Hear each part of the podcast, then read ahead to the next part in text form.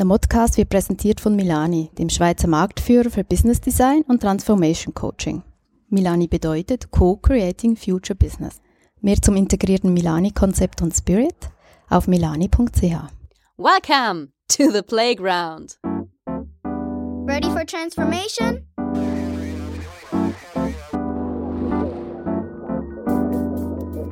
Modcast, the Masters of Transformation podcast.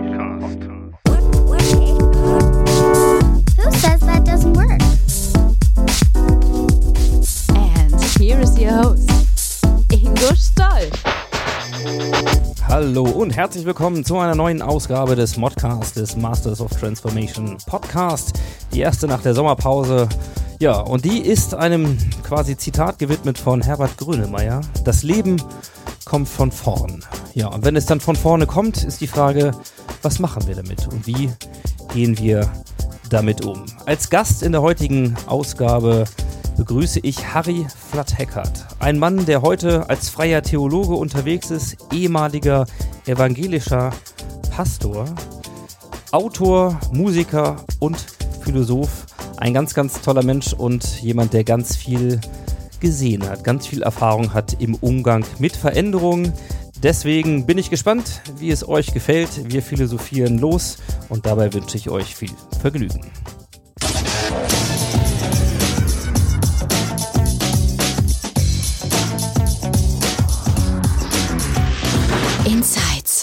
Da sind wir nach einer etwas längeren äh, Sommerpause wieder und zwar eigentlich fast an gleicher Stelle, nämlich ich saß hier mit Harry Flat-Hackert in deinem wunderschönen Garten, äh, allerdings hinten unterm, unterm Bäumchen, äh, schon mal vor ein paar Wochen, weil wir eigentlich das Gespräch schon machen wollten. Äh, dann haben wir aber erstmal ein paar andere Sachen gemacht und heute sitzen wir hier wieder und ich freue mich total und äh, sag erstmal schon mal Danke, dass du dir die Zeit genommen hast. Ich freue mich auch. Denn äh, du hast einiges zu tun in deinem Leben sowieso und eigentlich ständig, aber unter anderem auch noch deine eigene Silberhochzeit vorzubereiten für die nächste Woche. Also umso schöner, äh, dass ich hier nochmal mit reinsneaken kann.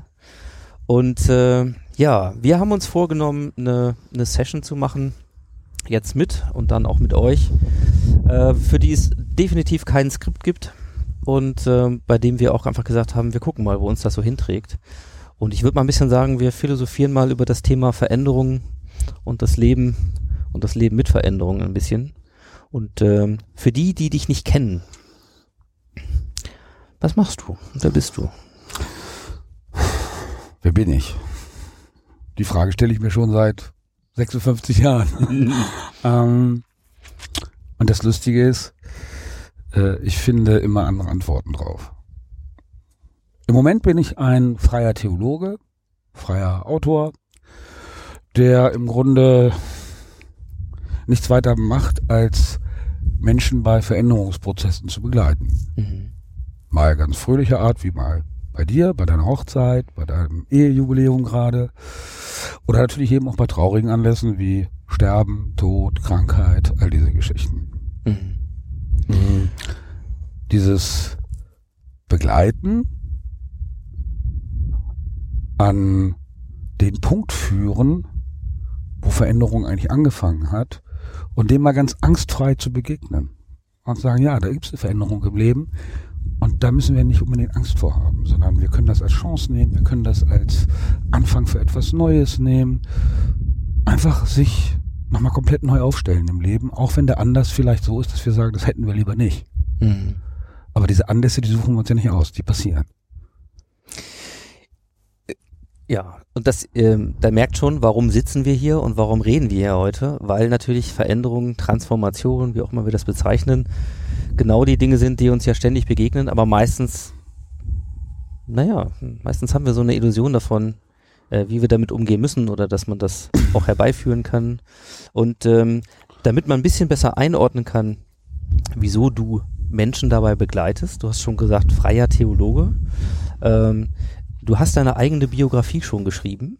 Die gibt es. Die gibt Mhm. es als Buch, ja. Einstein Gott und meine Brüder. Ein, ein wunderbares, äh, kurzweiliges Buch über dein Leben. Ich versuche gar nicht erst das jetzt so, so kompakt zusammenzufassen. Ähm, lest es euch einfach durch. Es ist äh, sehr bunt, aber was klar ist, ist es geprägt von Veränderungen. Und ähm, eine Sache vielleicht ganz kurz. So haben wir uns ja auch kennengelernt. Ähm, erklär mir das mal. Du warst Theologe, du bist jetzt freier Theologe, du warst aber vorher evangelisch, Pastor in der Gemeinde, m, ganz normal im Fahrdienst mit allem drum und dran, hast Theologie auch studiert, bist aber eigentlich gar kein gottesgläubiger Mensch im klassischen Sinne. So, Genau. wie, wie geht das?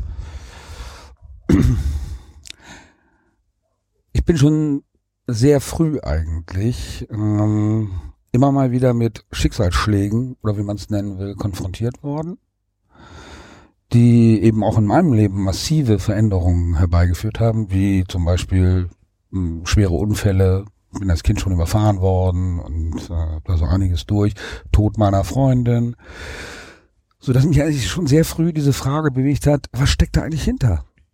Gibt es irgend sowas wie Schicksal, Fatum, Gott, irgend so etwas? Gibt es da einen Plan? Gibt es keinen? Und wenn, wer macht so einen Plan? Und warum sucht er sich solche Dinge für mein Leben aus dann? Ähm, dieser Sache wollte ich natürlich schon irgendwie auf den Grund gehen, weil mich das einfach fasziniert hat. Und äh, das war der Grund, im Grunde letztlich über die Philosophie zur Theologie zu äh, kommen, weil unsere Welt hier, unser christliches Abendland nun mal seit 2000 Jahren so ist, wie es ist und christlich geprägt ist.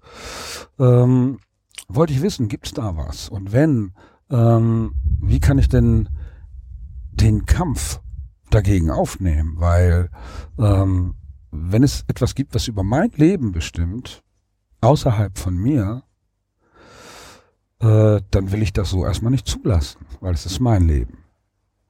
Und gelernt haben wir alle mal, ja, der liebe Gott, was weiß ich, ne? Äh, der schaltet und waltet frei nach seinem Gutdünken und ich fand dies, dies Gutdünken eben meistens nicht gut. Und ähm, wollte mich dann mal wissenschaftlich damit auseinandersetzen, habe mich auch in dieses System begeben, was, äh, wir mal, diese, dieses, Gott, dieses Gottesbild und dieses System eben verkauft, nämlich Kirche, habe äh, gemerkt, wie gut mir die Arbeit mit Menschen gefällt und wie schwer mir es fällt, mich innerhalb dieses Gedankensystems zu bewegen. Das heißt, die Arbeit mit Menschen, ja, das, was man klassisch Seelsorge nennt, Mhm. aber nicht innerhalb dieses kirchlichen Systems, das ich ja ablehne, komplett.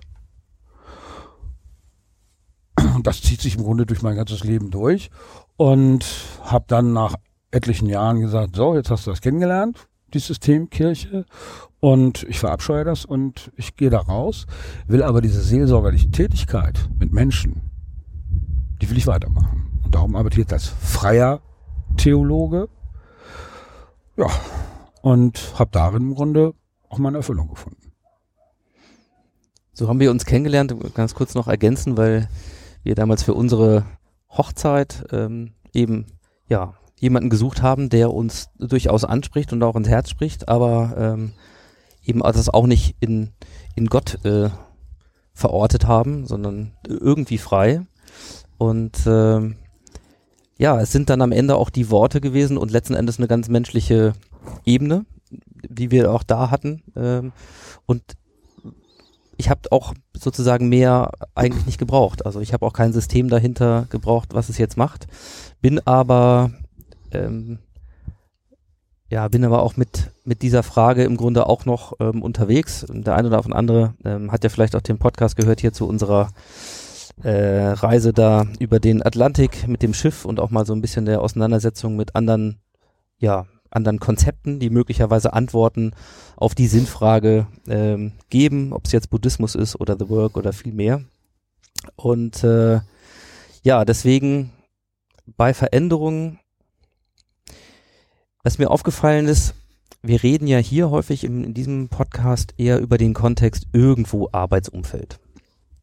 Also da verändert sich die Arbeit, da verändern sich Technologien, da verändern sich ähm, Strömungen oder in der ganz eigenen Organisation das Thema Führung und viel mehr. Was, was wir heute ja mal machen können, ist, ich meine, viel weiter kann man den, den Kosmos ja gar nicht öffnen. Ist ja tatsächlich frei, äh, mal so auf das, auf das Leben zu gucken.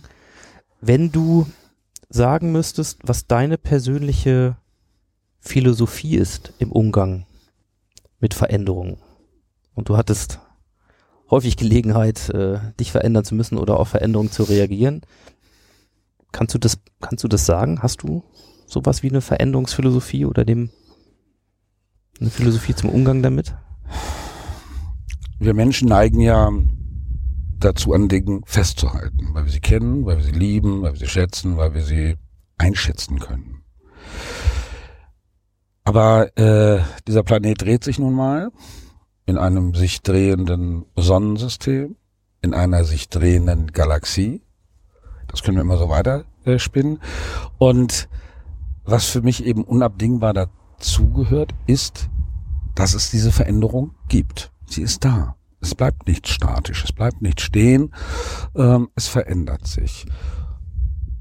Und auch wenn wir davor Angst haben oder viele Menschen davor Angst haben, für mich ist das Teil einer ganz wichtigen Entwicklung. Wir können uns nicht ohne Veränderung weiterentwickeln.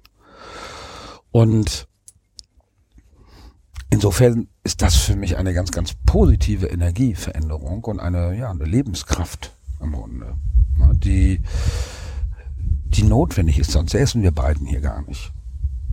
Du hättest dich damals nicht verändert, oder ich hätte nicht auf diese Veränderungen reagiert, wenn ich am alten System hätte einfach festhalten wollen in meinem Leben, dann wäre ich heute wahrscheinlich immer noch Speditionskaufmann, was war ich nämlich vor meinem Studium.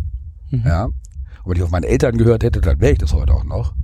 Weil wie kann man so einen schönen Job äh, hergeben für so ein komisches Studium? Ähm, vielleicht wäre ich dann heute reicher, weiß es nicht. Würde woanders leben, keine Ahnung. Aber eins weiß ich auch, ich würde dann nicht mit dir hier sitzen, ich hätte nicht meine wunderbare Frau hier, meine Kinder und all das, äh, hätte ich alles nicht. Vielleicht hätte ich irgendwas anderes Schönes. Aber für mich ist die treibende Kraft eigentlich die Veränderung, ja. Jetzt bist du ja ganz häufig Seelsorge, ähm, hast du gesagt. Ich finde das auch ein wunderbarer Begriff tatsächlich. Äh, bist du häufig dabei, dass du auf Menschen triffst? Oder die dich eben ganz bewusst jetzt ja heute auch dann dazu holen als Begleiter, in Situationen, die schwierig oder sogar dramatisch sind. So, ähm, und wir wissen alle, dass es neben der Frage, oh, es verändert sich was auf meiner Arbeit, ich werde umstrukturiert, noch eine ganz andere Schublade gibt mit Dingen, die einem im wahren Leben so passieren können. Ähm, und da hast du natürlich, behaupte ich mal, wahrscheinlich alles gesehen oder nahezu alles, was es, was es gibt, ja. auch an, an Schicksalsschlägen und Katastrophen. So, ähm, und wir kennen aus der Psychologie diese Erfahrung, die Trauerkurve, also auch das Zeit ein wichtiger Part spielt, aber gerade auch Trauerbewältigung sind da Dinge, ähm, mit denen du dich beschäftigst. Wie ist das da? Also ähm, du hast gerade gesagt, dein Leben über diese treibende Kraft, Veränderung als was Positives zu sehen in deiner Haltung, ist das eine. Ähm, wie erlebst du Menschen in Situationen, wo das vermeintlich also extrem schwierig sein muss oder unmöglich sein muss, dem dieser Veränderung gerade was Positives abzugewinnen. Ja, das ist natürlich fast unmöglich, jemanden, der gerade jemanden verloren hat oder sowas, da zu sagen, yippie, guck mal, ne, hast eine neue Chance, lernst einen neuen Mann kennen, oder ist blöd. Ne? Da ist jetzt so augenscheinlich erstmal nichts Positives drin. Es geht um die Haltung, die man dazu hat. Ähm, ganz oft höre ich natürlich die Frage nach dem, warum? Warum ist mir das passiert? Warum ist mein Kind gestorben? Warum ist mein Partner gestorben? Ne? Warum habe ich jetzt diese Krankheit? Und mir geht es darum, diese Menschen dahin zu führen, zu sagen, ja, es gibt eine Antwort auf die Frage. Aber eine Antwort, die wir nicht hören wollen, weil wir sie kaum ertragen können. Die Antwort lautet, ja, sowas kann uns passieren. Das ist das Leben. Da steckt kein Plan hinter. Als meine Frau an Krebs erkrankt ist, da hatte niemand auf dem Zettel so 10. August 2010. Äh, jetzt kriegt Diane mal äh, Krebs, weil der geht's eigentlich viel zu gut. Nein, sowas kann uns passieren, weil Leben ist nun mal etwas Organisches. Ähm, das kann, da kann auch was schieflaufen und ja, wir können krank werden, wir können auch sterben, ja, das kann mir auch passieren das kann jedem passieren. Also erstmal dieses Schicksalhafte rausnehmen dieses Fatum auflösen oder den Gotteswillen, den manche dahinter vielleicht vermuten, auflösen, sagen, nein, sowas kann uns passieren, weil wir Menschen sind. Ja. Und dann diesen, diesen äh, bei der Trauerbewältigung, der nächste Schritt, den Menschen dafür zu gewinnen, dass dass wir aufh- aufhören müssen, Trauer mit Traurigkeit zu verwechseln. Trauer ist kein Gefühl. Traurigkeit ist ein Gefühl, gehört zur Trauer dazu. Aber Trauer ist ja ein Zustand, in den wir hineingesetzt werden. Uns fehlt etwas im Leben, an das wir uns gewöhnt hatten, dass wir geliebt haben. So, und das bringt eben wieder eine Veränderung in mein Leben, die ich nicht will. So, die aber da ist. Und wenn sie schon mal da ist, dann muss ich irgendwie darauf reagieren. Und die Menschen dabei zu begleiten. Und wenn das noch so schwierig ist für sie, ähm, diese Veränderung anzunehmen und zu sagen, ja, jetzt ist mein Mann tot, meine Frau, mein Kind. Jetzt habe ich diese Krankheit. Was mache ich damit? Wie gehe ich damit um? Wie lebe ich damit weiter? Und eben nicht zu sagen, ja, das nehme ich jetzt als Schicksal aus Gottes Hand und ansonsten reagiere ich da nicht weiter drauf. Weil dann bleiben wir an einem Punkt stehen, ja, von dem aus wir uns nicht mehr weiterentwickeln können. Und dann können wir im Grunde sagen, dann ist unser Leben auch zu Ende. Und genau darum geht es zu sagen, nein, selbst wenn dir so etwas Schlimmes geschehen ist, dein Leben ist nicht zu Ende. Du lebst. Und du musst irgendwie mit all deinen Sinnen, mit all deinen Fasern auf dieses Leben reagieren. Also der Faktor Zeit dabei, das kennst, kennst du selber, das kennt jeder. Wenn wir jemanden verlieren zum Beispiel, dann wird alles so entwertet. Ja, ich kann mich weder über das schöne Wetter noch über gutes Essen freuen, noch über sonst irgendwas. Ich habe nur noch dieses Ding da, mein Schicksal. Mhm. Und mit einer vernünftigen Begleitung und dem Faktor Zeit wieder dahin zu kommen, sagen, ja, ich bin traurig, dass mein Partner tot ist. Aber ich freue mich trotzdem, dass die Sonne scheint. Ja, dass, dass die Dinge und das Leben wieder einen Wert bekommen, weil das entwertet der Tod oder so, ein Schicksalsschlag zunächst mal alles. Ist alles nur noch grau, alles eine Suppe. Und da wieder den Wert der Dinge und des Lebens zu erkennen, sagen, ja, es ist scheiße, aber das Essen ist trotzdem lecker. Mhm. Ja, und das ist dann so ein, ja, wie soll ich das sagen? So ein erster Schritt, den Kopf wieder zu heben und zu sagen, ja, Leben, wo bist du, ne? Und ich bin noch da. Hast du über die ganze Zeit, die du das machst, und ich meine, du hast viel Seelsorge gemacht, also hast du hast du in der Art, wie Leute mit ähm, mit solchen Veränderungen umgehen, auch eine Veränderung bemerkt oder hast du das Gefühl, das ist eigentlich so ja, fast so naturgesetzmäßig, das läuft heute wie vor 30 Jahren, wie vor vielleicht 150 und der Umgang mit diesen Dingen? Also jetzt in unserer Kultur, ich meine, anders könnte ich es jetzt auch nicht bewerten. Global gibt es da viele Unterschiede.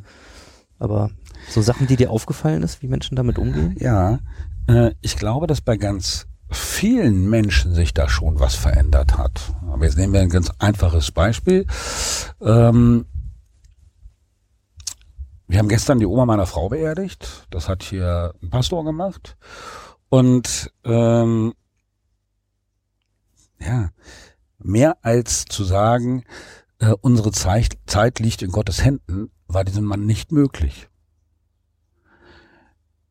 Das hörte sich alles so ganz nett an, aber da ich ja nun selber quasi betroffen bin und die ganze Familie, habe ich gemerkt, wie wenig oder wie gar nicht er diese Menschen erreicht hat damit. Das ging wirklich ins Ohr rein und aus dem anderen Ohr wieder raus, weil die Fragen, die diese Menschen mitbringen, ja, keinerlei Raum hatten. Von Antwort schon mal gar nicht Hm. zu reden. Ne? Also das heißt, die Menschen wollen heute andere Antworten als die, die sie vor 30 Jahren bekommen haben. Aber die Kirche gibt immer noch die gleichen Antworten, die sie vor 30 Jahren gegeben hat. Mhm. Und äh, deshalb merkt man ja zum Beispiel auch, äh, dass da eine ganz große Entfremdung ist. Und ich, ich kann das ganz konkret mit Zahlen festmachen bei mir. Äh, Gut 46 Prozent derer, die ich beerdige, sind in der Kirche. Eigentlich bin ich hier für die zuständig, die nicht in der Kirche sind. Mhm. Aber 46 Prozent sind kirchlich gebunden und könnten also eigentlich diese kirchliche Feier, Zeremonie, Dienstleistung in Anspruch nehmen, die sie nichts kostet und entscheiden sich trotzdem für diese freie Variante und geben dafür viel Geld aus. Einfach, weil sie spüren, ich finde mit meinen Fragen innerhalb der Kirche oder innerhalb der kirchlichen Antworten keinen Raum. Und da ist insofern also schon eine Veränderung zu spüren. Die Menschen wollen nicht mehr einfach hören, meine Zeit in Gottes Händen. Mhm. Das beantwortet ihre zentralen Fragen nicht. Insofern ja, verändert sich was.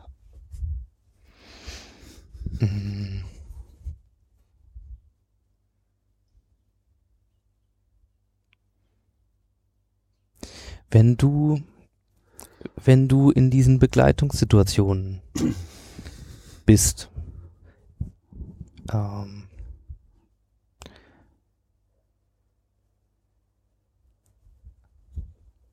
hast du, ähm, hast du das Gefühl, das, was du dann brauchst, äh, das kann man irgendwie,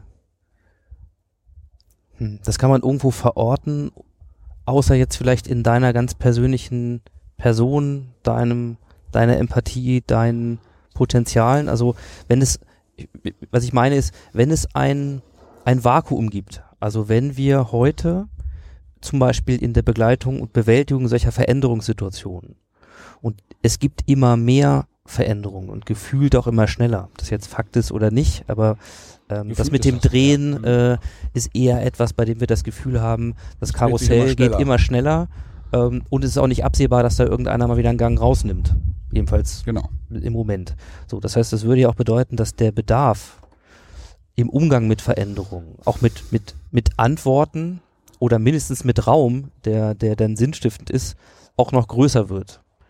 Ähm, wo, wenn die Kirche nicht in der Lage ist, als eine große Institution, die man für sich in Anspruch genommen hat, diese Räume eigentlich zu bieten und diese Antworten zu geben, ähm, wo kommt dann das Potenzial her, ähm, um diese Lücke zu füllen? Außer in einer Person, die eben das macht oder Kollegen, die wie du ähm, dabei unterwegs sind. Es ist ja im Grunde nicht mal, Naja, wir erreichen einen Bruchteil. äh, es ist ja nicht mal ein Tropfen auf den, äh, auf den, auf den Stein, den üblichen Ja, heißen. wir, sehen das ja.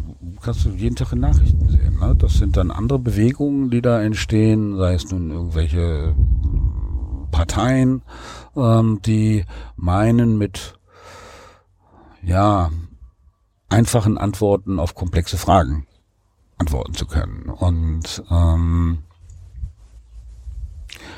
weil der Mensch irgendwie diese Antworten braucht, darum finden gerade diese populistischen Parteien ja auch so einen Zulauf. Ne? Weil ähm, das hat schon was von Heilsbringertum und äh, von Verheißung und sowas, ja. Wobei die natürlich immer ähm, rückwärtsgewandt sind. Äh, ich kann nicht auf die Veränderung mit dem Festzurren des Alten reagieren. Ähm, das wird nicht funktionieren. Aber das wird ja genau versucht. Tut Kirche letzten Endes auch so. Tun wahrscheinlich die meisten sozialen Systeme ähm, versuchen, ähm, ja, durch, durch Rückwärtsgewandtheit etwas zu konservieren. Ähm, was ja eben Schwachsinn ist. Wir hatten mal, als wir hier vor ein paar Wochen saßen, auch schon mal so ein bisschen reingeguckt und dieses Thema soziale Systeme, wir hatten hier ja am Podcast auch schon äh, der Kerstin Borges, mal jemand, der über das Thema Systemtheorie und Systemik gesprochen hat und ähm, bei all dem, was du, was du so erlebt hast, ne, ähm, und wie du jetzt heute hier sitzt mit mir, ähm, wenn du jetzt nach vorne guckst und mit deinem ganzen Verständnis und den Erfahrungen und auch dem Blick auf diese sozialen Systeme und eben auch ihre Rückwärtsgewandtheit an vielen Stellen, äh, bist du eigentlich guter Hoffnung, wenn du, wenn du vorausguckst? Oder empfindest du die Zeit auch eher wendepunktmäßig wie vielleicht manche andere oder oder schwierig, auf dem Karussell zu bleiben? Wie, wie, wie stellten sich das für dich dar? Ja, ist lustig, habe ich mit meinem äh, jüngeren Sohn gestern Abend auch drüber geredet. Wenn, wenn man diese Zeit irgendwie kategorisieren sollte. Ja, wir reden von Moderne, Postmoderne. Mein Sohn und ich waren gestern so der Meinung, wir sind irgendwie im Poststrukturalismus angekommen. Ähm, also die althergebrachten Systeme funktionieren nicht mehr. Das sehen wir ja überall. Wenn ich jetzt ein ängstlicher Mensch wäre, dann würde ich sagen, ach du Scheiße, hier geht alles Bach runter. Bin ich aber nicht. Ich würde sagen, ja, es ist wirklich Zeit für etwas Neues. Und natürlich mag es dabei Reibungsverluste geben und äh, es wird Verluste geben. Aber für mich stellt sich das eigentlich eher spannend dar. Denn äh, ich glaube nicht, dass die Menschheit sich damit zufrieden gibt, dass alles im Bach runtergeht. Nee. Das wird sie nicht tun. Und ich glaube, es gibt genug positive Kräfte äh, unter uns Menschen, die diesen ja, diese Herausforderung annehmen. Es ist, die, die Zukunft ist eine Challenge, ne? Also, äh, und nicht, oh Gott, oh Gott, da kommt was auf uns zu, was ich nicht will. Ja klar, ist das mit dem Klimawandel scheiße. Finde ich auch nicht gut. Ja. Aber vielleicht ist das, was wir gerade erleben, äh, die Initialzündung, um wirklich zu sagen, ey, wir müssen komplett was Neues machen. Komplett neu. Und es reicht nicht, äh, den Spritverbrauch von einem Auto nochmal um einen halben Liter zu senken. Es ist das Falsche. Dieses System hat ausgedient. Ja, das sehen wir in der Entwicklungspolitik. Ja, ähm, alte, alter Diakoniespruch, ähm, gib einem Me- Menschen einen Fisch und er hat einen Tag zu essen. Lehre ihn das Fischen und er hat immer was zu essen. Ja, jetzt lernen wir ihnen das Fischen und schicken Fangflotten dahin und fischen deren Meere leer. Ja, jetzt steht er da, kann fischen, aber ist kein Fisch mehr da. Und wir wundern uns, warum der ein Pirat wird. Oder Flüchtling wird. Ja? Wir müssen begreifen, dass unser altes System, unsere alte Weltordnung nicht mehr funktioniert. Und die werden wir nicht durch Panzer und Raketen am Leben halten, ja, sondern wir müssen uns auf die Suche nach ganz neuen Antworten machen. Und ich habe die Hoffnung, ja, es gibt genug Menschen, die daran auch mitmachen und äh, die jetzt nicht einfach sagen, ach du Scheiße, das war's, ich setze mich hin und warte, bis alles vorbei ist. Also die Hoffnung habe ich schon. Mhm. Also insofern sehe ich das auch positiv. Äh, nun hast du ja mit dich mit Systemen auch, wie gesagt, in deinem Studium äh, sehr intensiv auseinandergesetzt, sogar heute würde ich fast sagen, hast dich eingehackt ja, in ein System, Ja. das du verabscheust, um es von innen heraus eigentlich zu erodieren oder zumindest so gut zu analysieren, dass du weißt, äh, wo du ansetzen musst. Und so finde ich ja auch eine, äh, ja, also erstmal eine sehr konsequente Haltung, dann reinzugehen. Ähm, gibt ja auch den schönen Spruch, ne? so dahin gehen, wo es weh tut. Also wirklich von innen gucken. Ähm, wie siehst du das? Also in der Theorie gibt es, ähm, ja, gibt es die, die Selbstbeharrungskräfte von Systemen, also quasi das, was das System Das an sich zusammenhält. Aufgabe eines Systems. Ja, genau, so zu bleiben und eben nicht zu verändern, weil es eben dann äh, auseinanderfällt und quasi äh, stirbt. So. Ähm, jetzt haben wir so viele soziale Systeme auch irgendwie parallel. Wir haben die Kirche, wir haben die Organisation, wir haben Führungsstrukturen im Beruf, wir haben Und wir befinden uns die ja auch Bildung- ständig in verschiedenen, gleichzeitig in verschiedenen Systemen. ja gleichzeitig in verschiedenen und irgendwie hat man das Gefühl, die allermeisten davon, ja, die haben irgendwie ihren Zenit überschritten, manche sehr deutlich, bei manchen ist es vielleicht noch ein bisschen vager und bei der Frage, was danach kommt, wenn es eben nicht einfach nur Evolution ist, gibt es eigentlich einen großen leeren Raum, der, der eben vielen Leuten Angst macht, weil sie da vielleicht nicht in der inneren Haltung, sage ich mal, eher eine, eine Kämpfernatur entwickelt haben oder ne, ähm, ja, ja, die Skripte haben, sondern eher sagen, wow, so. Wir und sind sich dann keine- im Zweifelsfall wir sind dann keine drin diskursive halten. Gesellschaft und das müssten wir sein. Ja. Das sind wir aber nicht. Was wir brauchen, ist eigentlich einen äh, gesamtgesellschaftlichen Think Tank. Ja. Das sind wir aber nicht. Ähm, den haben wir nicht. Es wird eben, und das ist ja, wie gesagt, auch den sozialen Systemen immanent, was wir bekommen, sind Beruhigungspillen. Fußball-WM, Ja. wenn wir jetzt nicht gerade in der Vorrunde ausscheiden. Ja. Mhm.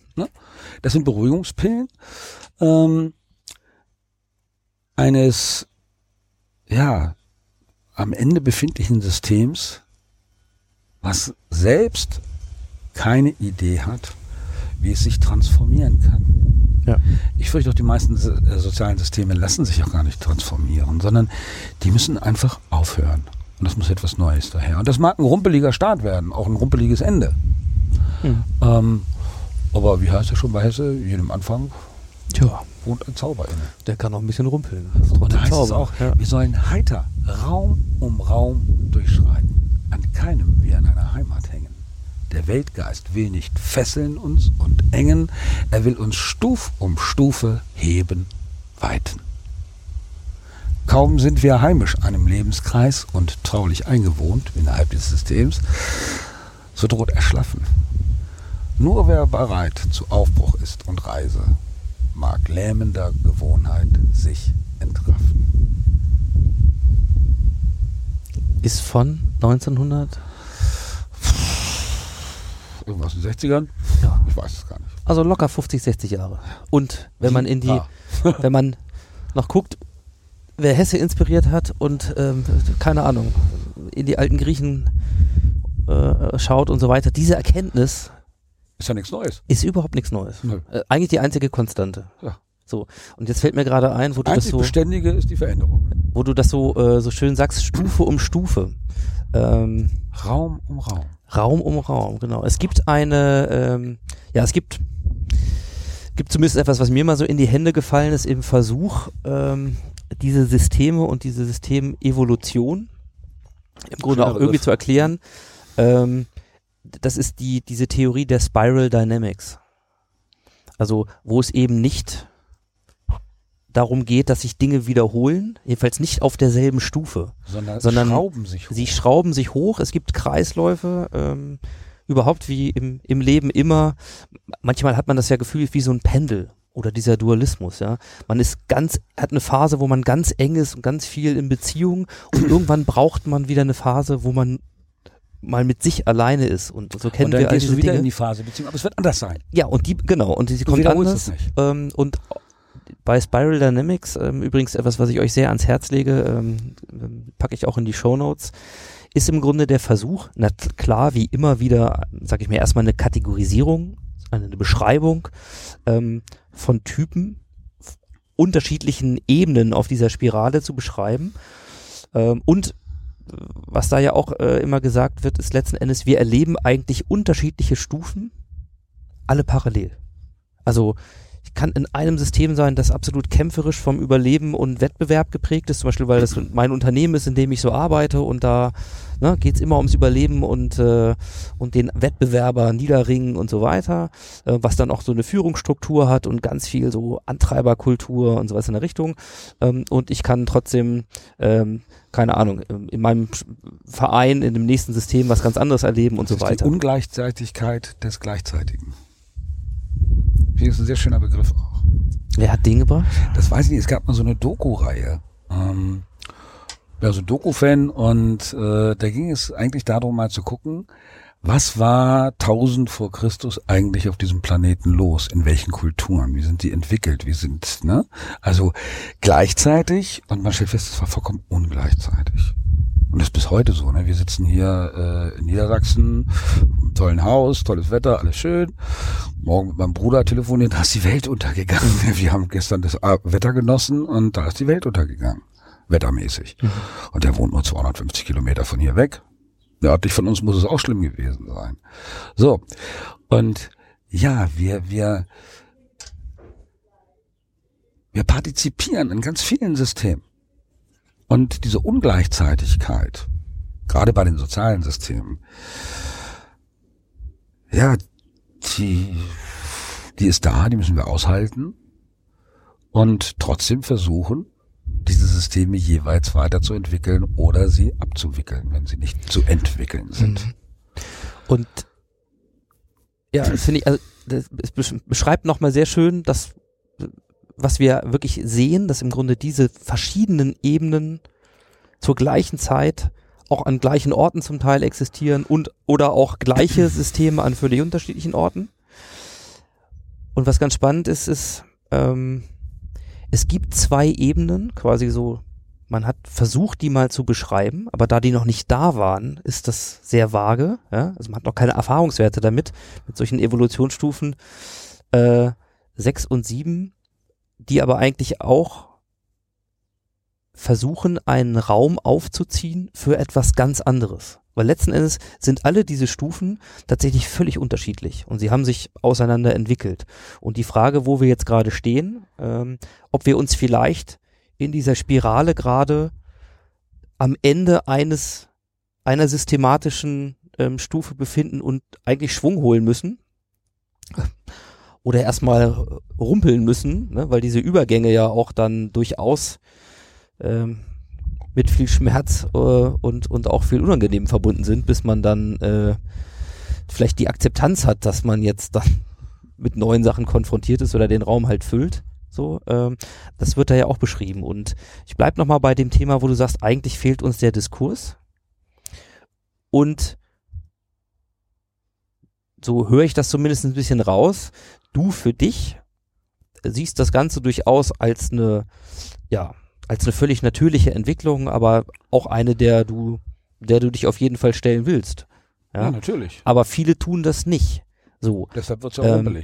So, und, und was erwartest du denn?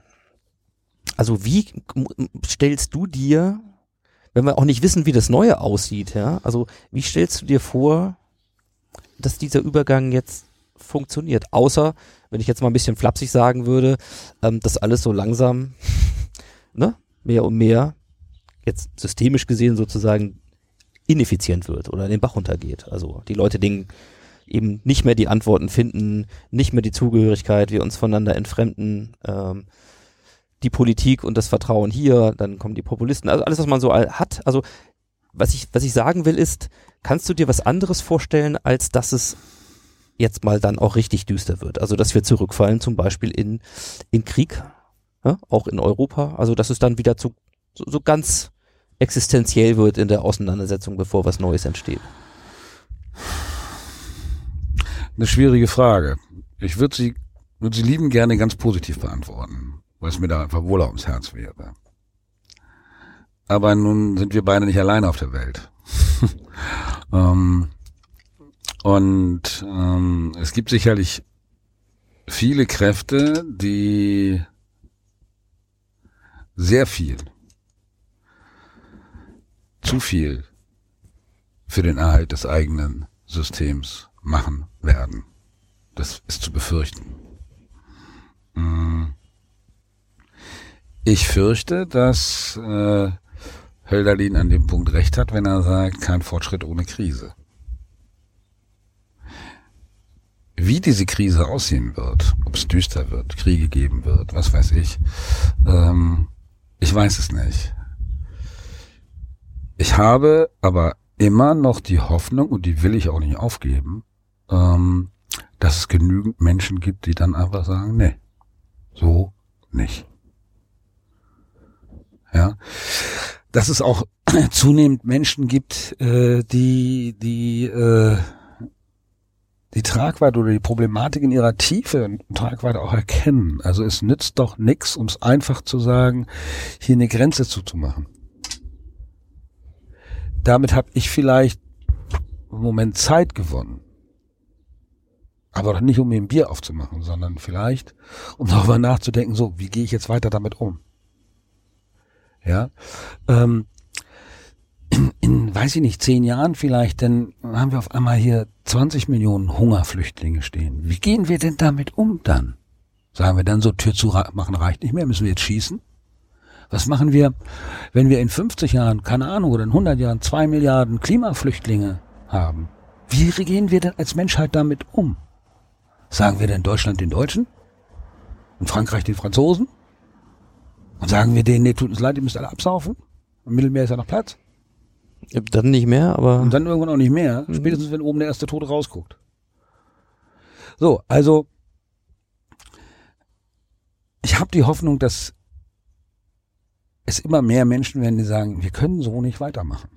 Weil wenn wir so weitermachen, knallt's in jedem Fall. Irgendwann äh, werden auch Menschen kommen, die sagen, oh, ja, scheiße, also das System interessiert mich überhaupt gar nicht. Ich bin jetzt hier, fertig. Das heißt, wir müssen doch die Tiefe der Problematik erkennen, die dahinter steckt. Und da können wir doch nicht wieder mit einfachen Antworten la Seehofer oder AfD kommen. Die sind doch keine Lösung. Ja, und trotzdem sind es die Verheißungen auf die einfachen Dinge, die in dem Ja, bestehenden. System, so wie wir Wahlen machen, äh, dann ihre Auswirkungen, ihre faktischen Auswirkungen haben. Genau. Ähm, also müsste man ja viel grundsätzlicher ansetzen. Ja, eben. Und wir merken ja auch, dass die Lösungsvorschläge der Systeme, äh, dass die Halbwertszeit äh, sich immer mehr verkürzt. Mhm. Ja. Und wir müssen das viel grundsätzlicher. Darum dieser gesamtgesellschaftliche Diskurs. Wohin soll die Reise gehen? Und wir befinden uns da auf einer Reise. Und da kann ich nicht sagen, äh, ich will aber nicht mit. Du machst ja, du machst ja auch ganz viel Jugendarbeit. Du warst äh, in deiner äh, theologischen Zeit früher, früher ähm, auch mal an, an Berufsschule mit dabei, auch durchaus im schwierigen Umfeld, wo es äh, ja, du, wo es auch darum geht, Sozialkompetenz zu vermitteln und so weiter. Ähm, warum ich das gerade mal einwerfe, ist, okay, wenn wir mal über die Zukunft reden, ja, dann heißt es ja im Allgemeinen, das sind ja vielleicht nicht unbedingt mehr wir oder sag mal, die Haltwertzeit dessen äh, ist, ist absehbar. Also äh, da kommen ja Generationen nach. Du hast deine Kinder, ich habe meine, ne, ihr habt vielleicht eure und so weiter. So, das heißt, mit diesen Auswirkungen zu leben oder gegebenenfalls die Evolution, Revolution, das, das Kippen auch letzten Endes zu machen und wirklich auch reinzugehen. Woher kommt denn das? Also, wenn wir einen gesamtgesellschaftlichen Diskurs haben, diskutieren ja auch viele Alte miteinander. Ja, so. Ähm, hast du das Gefühl, dass wir, weiß nicht, in den Generationen, die jetzt irgendwo, was weiß ich was, irgendwo zwischen, zwischen Teenie und Ende 20 stehen, dass da, dass da ein Potenzial drin steckt Ja. für diese Veränderung? Unbedingt, unbedingt. Also, ich halte es so für blödsinnig, das irgendwie altersabhängig zu machen. Es gibt für mich auch eine Reihe ganz alter, weiser Männer, ähm, die für sich etwas verstanden haben. Heiner Geißler ist für mich so, ein- so, so ein Paradebeispiel. Ne? Erzkonservativer Hund gewesen früher, ne? Und äh, welchen Weitblick und welche Tiefe hat er im Alter erreicht? Und sich dann ja nochmal komplett mit Kampak und sowas neu aufgestellt, ne? Und ähm, das sehe ich bei jungen Leuten ganz genauso. Also ich arbeite ja zum Beispiel mit, mit jungen Flüchtlingen mit meiner Frau zusammen und ähm, das erste, was wir mit denen eigentlich machen, das ist so soziales Kompetenztraining und äh, ist über deren Konflikte zu reden. Also was hat euch letztlich hierher gebracht? Um ihnen dann klar zu machen, dass sie ihre Konflikte hier nicht weiterführen können. Sie müssen ihre Konflikte abgeben. Und das ist ganz interessant. Wir haben Klassen, da sitzen zum Teil Jugendliche aus acht oder zehn Nationen zusammen. Ja. Feinde. Die aber dann letzten Endes zusammen hier gelandet sind. Und sie können hier ihre Feindschaft nicht weitermachen. Geht nicht. Und die lernen hier in der Tat ähm, etwas Neues zu beginnen mit dem ehemaligen Feind. Und das ist etwas, das müssen wir viel mehr stärken und fördern. Und wir gehören genauso dazu. Denn wir haben ja auch so ein, äh, so ein Bild von diesen Menschen. Und das ist auch nicht unbedingt positiv geprägt. Wir haben Angst davor, ja, vor, vor den vielen Fremden. Und wir müssen diese alten Bilder ablegen. Und das können junge Menschen genauso wie alte Menschen. Und insofern, ja, ich gebe diese junge Generation in keinem Fall verloren und sage, äh, völlig unpolitisch und so. Die sind nicht unpolitisch. Sicher meinen eigenen Kindern. Hochpolitisch, hoch engagierter. Und da geht es im, im Diskurs auch nicht darum, was richtig oder falsch ist, sondern dass man sich im Diskurs befindet. Ja, dass man weiß, es ist alles im Schwange und ähm, es ist alles in der Veränderung. Und dann guckt, ja, ich habe die Antwort, du hast die Antwort, gucken wir mal. Ne, spinnen wir mal durch, wenn wir deine Antwort durchgehen, durchdeklinieren oder meine. Wo kommen wir dahin? Und das ist ja eben das Diskursive, was, was, was wir brauchen. Und äh, da brauchen wir ganz viel Fantasie und Mut. Und sagen, ja, wie wär's denn, wenn wir Individualverkehr abschaffen. Sagen alle, oh Gott, der spinnt. Ja, aber letztlich wissen wir, dass wir mit den Konzepten, die wir haben, nicht weiterkommen. Kommen wir nicht. Und wir müssen die Angst ablegen, einfach etwas Neues zu denken. Ich fahre auch gern Auto, du fährst auch gern Auto. Klar. Aber wir wissen, dass wir letzten Endes damit nicht ans Ziel kommen. Abgesehen davon, dass es gar kein Ziel gibt. Ähm, na, ist ja etwas Prozessuales und das bleibt es auch. Aber ja, solange der Mensch als Mensch atmet, habe ich auch Hoffnung. Würde ich nie aufgeben. Also äh, du nicht, ich nicht. Und ich glaube, äh, wenn man den Schritt macht, okay, dann, dann entsteht was ganz anderes Neues. Wahrscheinlich. Dann sind wir vielleicht über Mensch auch hinaus. Äh, dann müssen es andere richten, was auch immer. Äh, und bis dahin haben wir noch eine ganze Menge zu tun. Ich würde gerne da nochmal anknüpfen und zwar so ein bisschen mit dem, mit dem Blick zurück zum, zum Anfang unseres Gespräches, wo du gesagt hast, du, du bist eben jemand, der Menschen in Veränderungssituationen begleiten kann, begleitet. Und viele dieser Veränderungen haben die sich nie ausgesucht. So. Ähm, das heißt, wir haben diese Ebene, sagen wir mal so, so Schicksalsschläge, wir haben die Ebene, ähm, die wir jetzt mal die letzten ähm, ja, Runden hier so ein bisschen auslaboriert haben, also quasi das Verändern der Systeme, also das schwächer werden oder das stärker beharren und damit aggressiver werden und, und diese Ebene. Und ich würde jetzt gerne mal wieder zurück sozusagen zu mir. Und ähm, wenn wir jetzt hier gerade reden und es ist ein, es ist ein wunderbarer Tag, dann hoffe ich, dass äh, das bei euch allen da draußen, wo ihr das jetzt hört, ähm, ähnlich ist. Aber irgendwas wird sich weiter verändern. Das kann jetzt im nächsten Moment passieren oder in ist x. Jahren. So. Ähm, nun ist es so, dass viele, haben wir ja auch drüber geredet, Angst haben vor Veränderung oder erstmal in solchen Situationen ähm, gar nicht die Kraft haben, jetzt dann da was Positives drin zu sehen. So. Wenn es aber am Ende so ist, dass wir, dass wir uns auf weitere Veränderungen auf jeden Fall einstellen müssen als einzige Konstante, dass viele dieser Dinge vielleicht auch insgesamt und kollektiv dramatischer werden. Also wie auch immer diese Krise dann vielleicht aussieht. So. Ähm,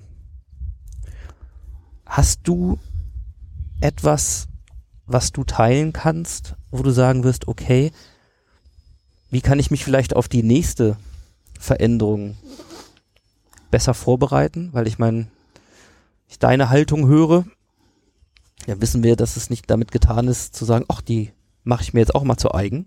Also ich, oder vielleicht doch. Also, wie können wir unsere, tja, unsere Veränderungsfähigkeiten trainieren oder besser werden oder wie können wir uns, können wir besser damit umgehen, als wir das heute vielleicht häufig tun? Gibt es was, was man machen kann oder ist das ein Wachstumsprozess, der nur in der Veränderung dann geschieht? Das ist eine schwierige Frage. Hm. Ich glaube, ich kann das jetzt sagen immer so als Vater. Du bist ja auch ein Vater. Hm.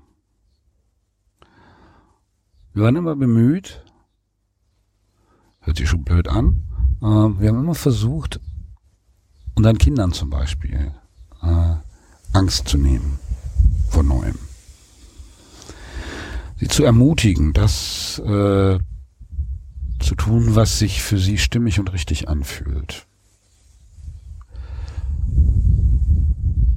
Als äh, unser Großer äh, studiert hat, das Studium äh, Soziale Arbeit dann letztlich hingeschmissen hat, um zu sagen, das bin ich nicht. Das fühlt sich für mich nicht stimmig an.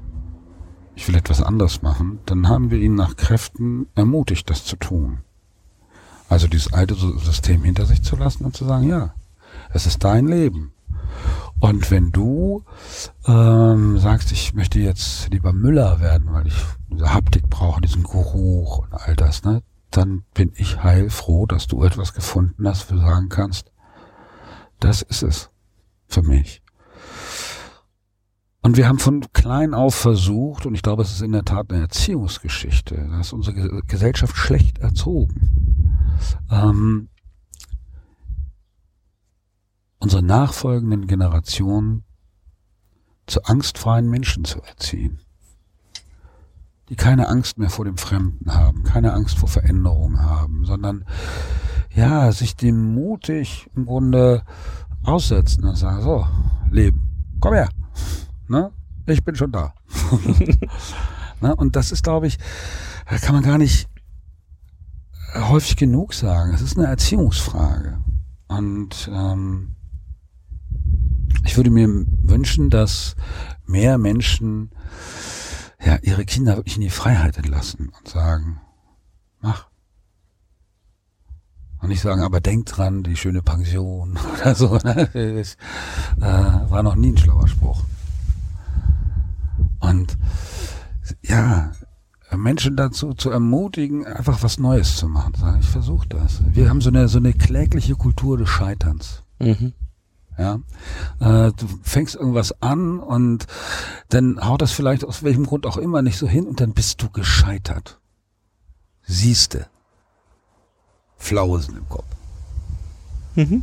Als ich mich damals von der Kirche abgewendet habe, ich war ja immerhin verbeamtet, mit einem schönen Gehalt oder schönen Pension. Bestallt habe ich gelernt. Bestallt, Ja. genau. Ja, du weißt auch, wie du behandelt wirst. Du weißt das. Bestallt, genau. Ähm, und ich dann von einen auf den anderen Tag gekündigt habe und mich selbstständig gemacht habe, hat gesagt, der hat völlig den Verstand verloren. Mhm. Wie kann der denn das aufgeben? Ja, die Alternative für mich hieß, das aufgeben oder mich aufgeben. Und als mir das klar war, war mir auch klar, was da Priorität hat und was nicht. Na? Ja. Also, was ich schön finde, ist auch hier vielleicht ähm, das Widerstehen äh, der vermeintlich Antworten, an, oder einfachen Antworten auf so eine Frage. Ähm, denn das erleben wir draußen auch. Es sind nicht nur die äh, AfDs und Pegidas dieser Welt, die auf, auf diese Herausforderung mit einfachen, vermeintlich einfachen Lösungen kommen. Es gibt ja auch die große Sehnsucht, äh, das neue Tool, die neue Methode, ja, jetzt mal auch im Arbeitskontext, äh, die neue Software, was auch immer, möge uns dann das Problem lösen. Äh, und das tut's nicht. Also auch die Umstrukturierung tut's nicht. Das haben wir häufig schon genug erlebt. Und das, was du sagst, hat ja dann wirklich zwei Ebenen. Das eine ist eben, ja, Erziehung. Also das eine ist, wir können heute ähm, als Führungskraft, als Eltern, als Vorbilder in der Gesellschaft dafür was tun mit jungen Leuten, aber es ist im Grunde auch nie zu spät. Ja? Wunderbar. Äh, das ist das eine. Ähm, und das andere ist, dass du gesagt hast, ja, äh, es geht um dieses Thema ähm, ermutigen statt sozusagen klein machen und, und an den Ängsten Genau. festhalten. Und die Systeme, die wir haben, äh, die werden das nie leisten können, weil sie müssen das andere tun, damit wir im System bleiben. Egal in welchem und wo. Ja, ähm, und wenn ich mal sehe, ähm, denke gerade so an, an einen Harald Schirmer, der bei einer Continental zum Beispiel versucht, äh, diese Kultur mit zu verändern ähm, und ähm, viele seiner Beiträge mit so einem mit so einem Hashtag versieht, nämlich Mutanfall. Ja, also Mhm. es geht darum, mal den Mut zu haben. Es geht aber auch darum, diese Geschichten, die dann passieren, zu erzählen. Ähm, wenn ich an die Fuck-Up-Nights denke, ja, also dass plötzlich Veranstaltungsformate existieren, wo Leute auf eine Bühne eigentlich ihre, ihre Geschichte vom Scheitern mitbringen. Aber nicht, um dann in Sack und Asche sozusagen davon wegzugehen, sondern um das, was sie daraus gelernt haben oder das, wo sie sich entwickelt haben, mit anderen zu teilen. Ja, und zwar nicht im Sinne eines Patentrezeptes, sondern mehr im Sinne einer persönlichen Geschichte. Wenn ich an deine Bücher denke, ähm, wie gesagt, deine Biografie, äh, da sind ganz viele Dinge drin, an denen man auch komplett hätte scheitern können oder verzweifeln oder dann eben liegen bleiben. Ja, so. Ähm, und das ist etwas, mein Hintergrund ist eben ähm, als Mann des, des Wortes, der Sprache, des Dialogs, der Kommunikation, wie auch immer, einfach zu sagen, ja, vielleicht braucht es noch viel mehr nicht die Beschwichtigungsgeschichten und die Ablenkung und die, den Eskapismus, ja, Disney, sondern es braucht viel mehr reale, echte Geschichten vom Tod, vom Wachsen, vom Verändern, ja, ähm, die uns Mut machen können. Und wenn ich mal gucke, dass wir heute so viele Möglichkeiten haben ähm, über soziale Medien und ähm, und vieles mehr, mit diesen Menschen, mit diesen realen Menschen auch in Kontakt zu treten. Also, wenn ich ein Buch gelesen habe von dir, dann gibt es trotzdem Möglichkeiten, mit dir auch in Dialog zu kommen. Du hast Ja. auch dieses andere Buch hier einmal noch Mhm. gelesen. Da stirbt ja mein Protagonist gleich auf der ersten Seite. Und auf der Mhm. letzten nochmal. Der arme Kerl stirbt also zweimal. Ähm, zwischen diesen beiden Seiten tobt das Leben. Mhm. Ja? Und der Tod ist nicht zu vermeiden. Und äh, ist vielleicht auch ganz gut so, weil das, glaube ich, auch ein starker Antrieb ist. Ähm, und wenn du mal guckst, du hast das für ein Spiral Dynamics genannt. Mhm. Ähm, ich würde das vielleicht, ich bin noch ein bisschen älter, einen hermeneutischen Zirkel oder sowas nennen. Mhm. Ne, Also die Interpretation der Tradition in der Situation. Also gucken, was kann ich mitnehmen? Was ist mir vielleicht auch hilfreich, um etwas Neues zu machen? Ja. Äh, und was taugt einfach nicht mehr? Was kann ich zurücklassen, weil das nur noch Ballast ist? Und äh, diesen Diskurs miteinander zu führen, über Generationen hinweg, Völker Mhm. hinweg. Und für mich gibt es ein Paradebeispiel, das ist eigentlich, ja, äh, für mich faszinierend. Das ist die Geschichte von Apollo 13. Houston, wir haben ein Problem. Mhm. Ja? Und das ist für mich Sinnbild für Zukunft. 400.000 Kilometer entfernt hat jemand ein Problem und hat nichts weiter zur Verfügung als Kommunikation. Und 400.000 Kilometer entfernt von diesem Problem sitzen Menschen, die miteinander reden müssen, um dieses Problem zu lösen und das mit der Raumkapsel zu kommunizieren und gemeinsam zu einer Lösung zu kommen. Und zwar nur mit nur den Mitteln, die eben auch an Bord vorhanden sind. Ja? Das ist für mich ein Paradebeispiel von Kommunikation, von gelungener Kommunikation. Über alle Grenzen hinweg, über Hunderttausende von Kilometern hat das wunderbar funktioniert. Das ist für mich so eine richtige Mutmachgeschichte Mhm. Wunderbar. und finde ich sensationell. Ich sehe gerade Tom Hanks wieder vor mir. Ja, War damals der ja Film nicht ist auch dabei. toll. Nee, der war nicht dabei. Gott sei Dank vielleicht. Da wäre es vielleicht nicht so gut ausgegangen. Schon gut, dass da Ja. Fachleute dabei waren. Aber der Film ist grandios, ja. In der Tat. Sehr schön.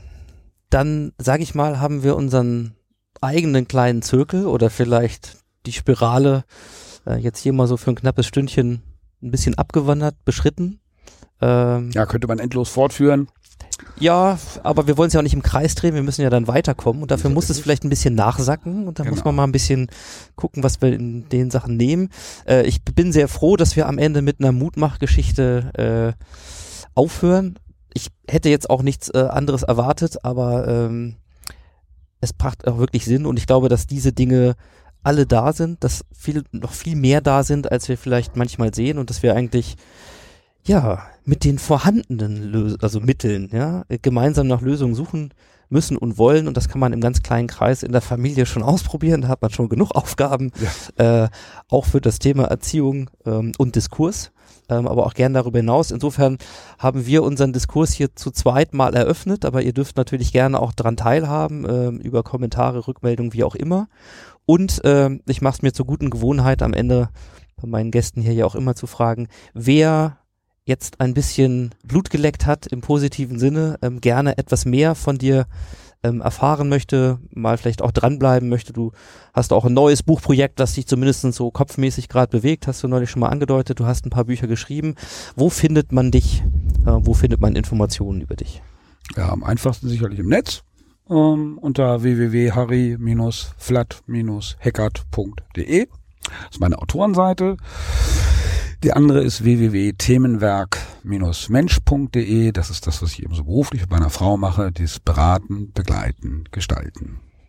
Ja, guckt da gerne mal rein und wie gesagt, äh, du machst auch noch ein bisschen mehr, du machst auch noch Musik, eine Ebene, die wir heute gar nicht betreten haben, muckst also auch noch rum, ähm, fährst mit uralten äh, Ost, naja, Mopeds, ne? Also äh, mit der Schwalbe äh, gerne auch mal im Regenmantel äh, durch die Gegend, machst Lesungen, Brüdern, machst ja. Mucke mit deinen Brüdern. Also es gibt viele Möglichkeiten, äh, dir zu begegnen. Ich wünsche euch, dass ihr eine davon mal wahrnehmt. Ähm, es lohnt sich auf jeden Fall. Ich danke dir Ich danke Für deine dir. Hat Zeit. Viel Spaß gemacht.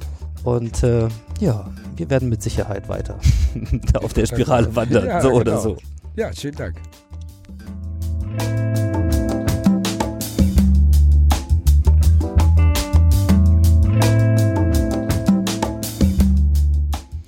Ja, ich hoffe, ich habe euch nicht zu viel versprochen. Es äh, war, glaube ich, ein ganz ordentlicher Durchflug äh, durchs Leben von vorne nach hinten, von der Geburt bis zum Tod.